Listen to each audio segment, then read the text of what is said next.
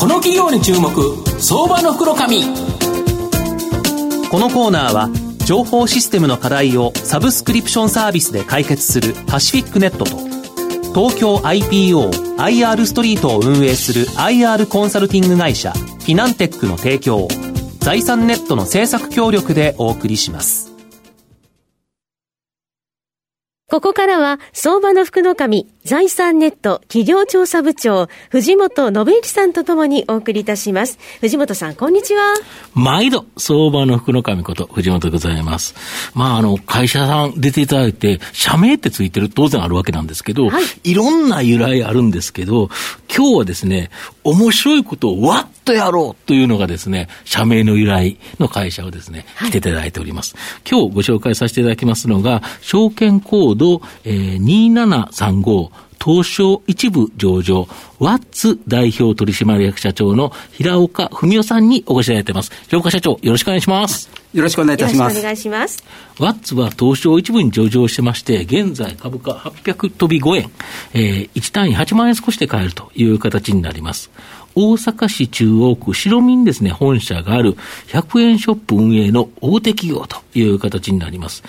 直営主体で国内約1200店舗、海外90店舗を運営しているという形になります。で、先ほどの社名の由来、面白いことをわっとやろうということで、まあ、ワッツという社名という形になるんですが、で、100円ショップって正直いろんな会社さんがですね、まあ、競合他社いっぱいある中ですね、御社は他社とどこが違ってるんですかね？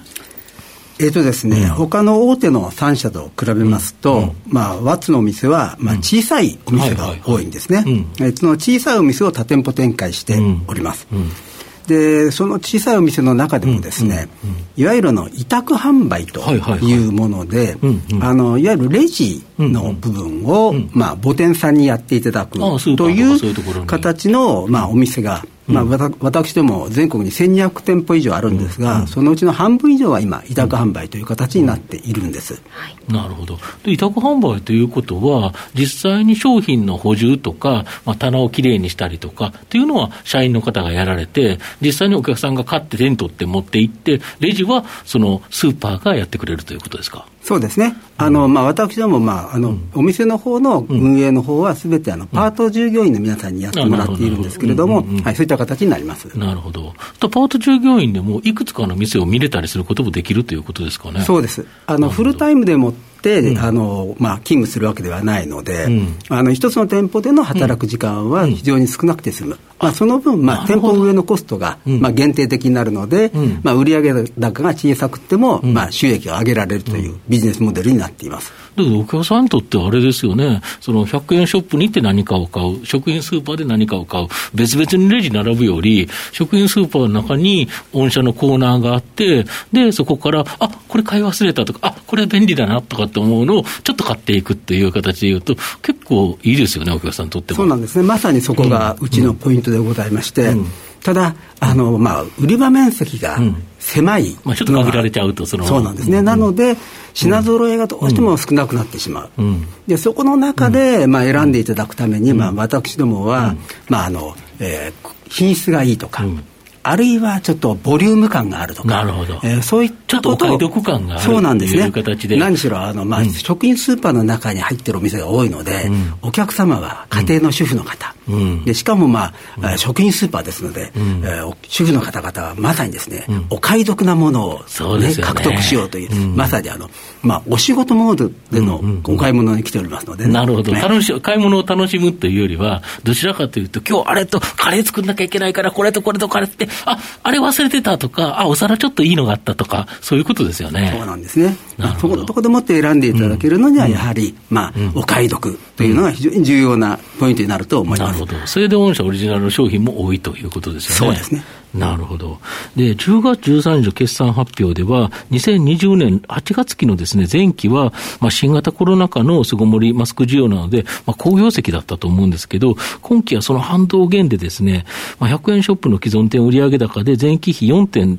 4%減と見込んでおり、少し、まあ、大幅な減益という予想なんですけど、これ、どんな感じですかね？そうですね、うん、あの20年8月期、これは確かにあのコロナの影響の巣ごもり需要でもって、非常にまあ売上も利益も良い結果だったんですね、まあ、特にあの100円ショップの既存店というのは、まあ、7.0%前年比でまあ上回るという、非常に良い結果だったんです。でその反動でやはり、まあ、この進行期については、まあえー、厳しい数値になってしまうんですが、ただ前年に7.0%伸びたものが、まあ、今期、4.0%のマイナスということは、前年から比べればという形で。マイナス幅はかなり抑えられると、底上げができるということであると。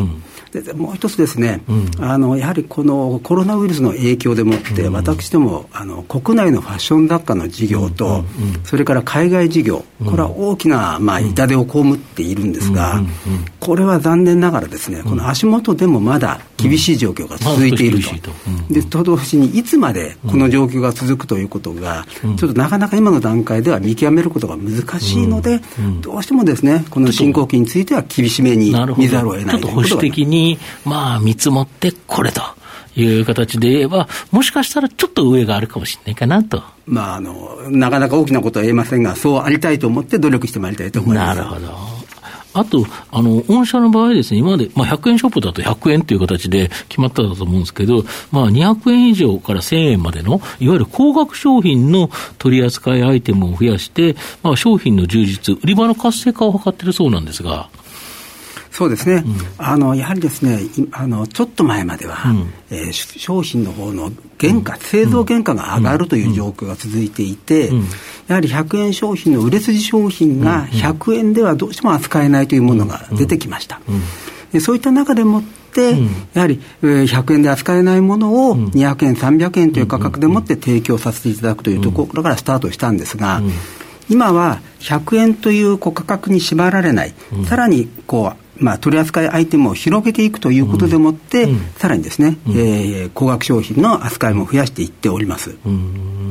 なるほど。あと、御社の場合、まあ、国内1200なんですけど、海外90店舗ということで、海外事業されてるんですけど、これは直営店舗の足場をしっかり固めつつ、まあ、その周辺国の卸売、まあ、現地パートナーの協業、これに注力されてるとか。あそうですね。あの、私どもは、うんあのちょっと他社と違いましてね、うん、え現地に直接法人を作って、うん、そこでもってビジネスモデルを作り上げて、うん、えー、周辺に、まあ、展開するというやり方をしております、うん、まあ、東南アジアではタイ、うん、そしてあの中南米ではペルーという国にあの、まあ、会社を持っているんですがあの特にタイでは、あのタイの小売りの最大手であるセントラルグループとジョイントベンチャーの会社を作っておりまして、はい。えーまあ、タイが一番、まあ、ビジネスとしては大きい、うん、でそして周辺のところのベトナムであるとか、うん。まあえー、マレーシアであるとか、シンガポール等にもですね、あとミャンマーですかね、の方にも、まあえー、そのビジネスモデルを展開している、で中南米の方では、まあ、ペルーを足場に、えメキシコ、ブラジル等へ、まあ、商品供給を進めているところであります。これはもう今後、その大きく広がりそうなビジネスなんですけど、やっぱりコロナで行けなくなると結構しんどかったですよね。いや、あの、行けなくなると同時にですね、うん、やはりですね、あの、現地でもって、うん、やはりあの、まあ、店舗がすべて、うん。あのまあ、休業ということになってしまったので、それもあったんですよね、はい、あのやはり、あのこう前期に関しましては、海外事業は大きな、まあ、痛手を被りました。うんえー、ただ、今もうすでにですね、タイの方もペルーの方も、すべての店舗はもう相手はいるんです。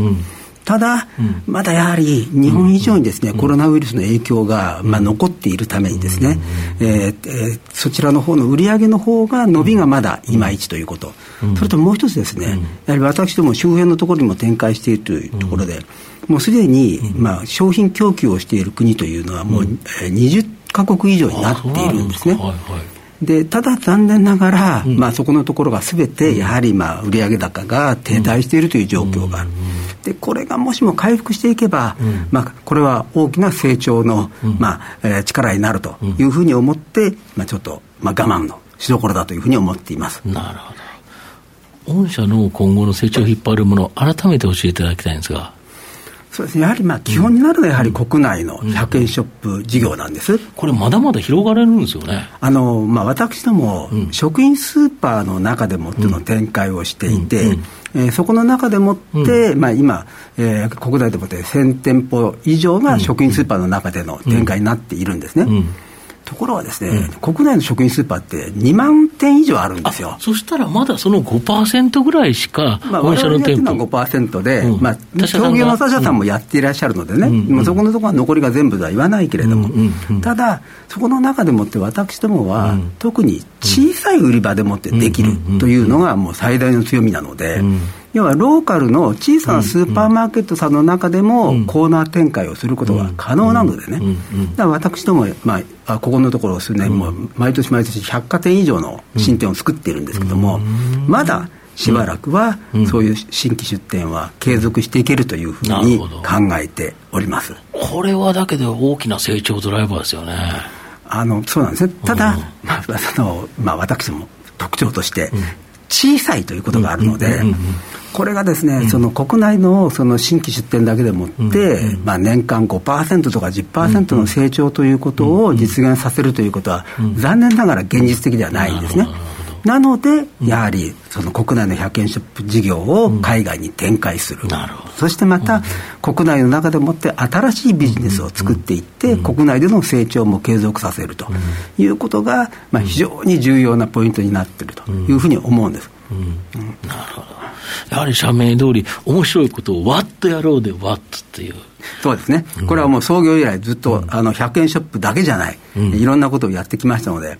まあ、ただあの、残念ながらですね、あのところその、まあ、新しい取り組みというものが必ずしも、まあ、成長につながっていないのは事実なので、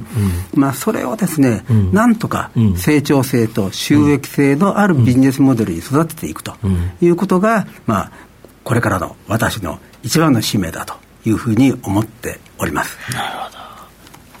まあ、最後まとめさせていただきますと、100円ショップはですね、基本的には高不況の影響を受けにくい業態だと思います。公共時には、まあ、既存価格の売り上げが伸び、服用期には低価格商品を求めるですね、新規価格の増加、これが期待できるという形になります。ワッツはローコスト出退店、ローコストオペレーション、これをですね、武器に直営店舗での出店を増加し、安定成長を目指し、まあ、海外事業、M&A でですね、さらに大きな成長を期待、目指しているという企業になります。まあ、今期は前期の新型コロナの巣ごもり需要の反動減で、まあ、減収減益予想という形だと思うんですが、中長期的にはですね、僕は安定的な成長が期待できる相場の福の神のこの企業に注目銘柄になります。